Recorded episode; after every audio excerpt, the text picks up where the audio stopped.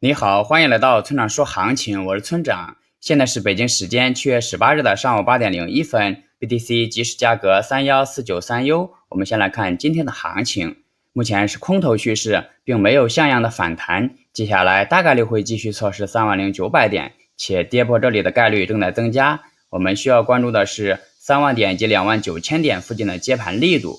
另外，目前的散户普遍看空，但机构却并未如此。这可能是投资周期不同的原因造成的，但也从侧面说明了后市随时有反转的契机。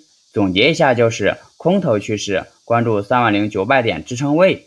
接下来是交易思维模块，在交易时，只要是人都会产生情绪，而一旦陷入情绪化交易中，我们的胜率就会直线下降。那么，如何才能避免情绪化交易呢？在当前的行情下，我认为做好止盈止损是非常重要的。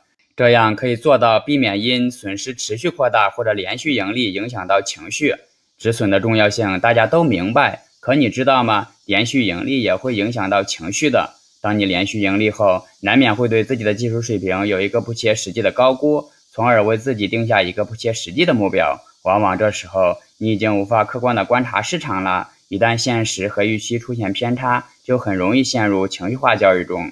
最后，请大家一定要明白。千万不要根据预测来做交易，交易是需要考虑到具体信号、盈亏比以及仓位管理的。用预测指导交易，并不能实现长期稳定的盈利。如果你想学习具体操作以及稳定盈利的技巧，请查阅今天的策略版分析。拜拜。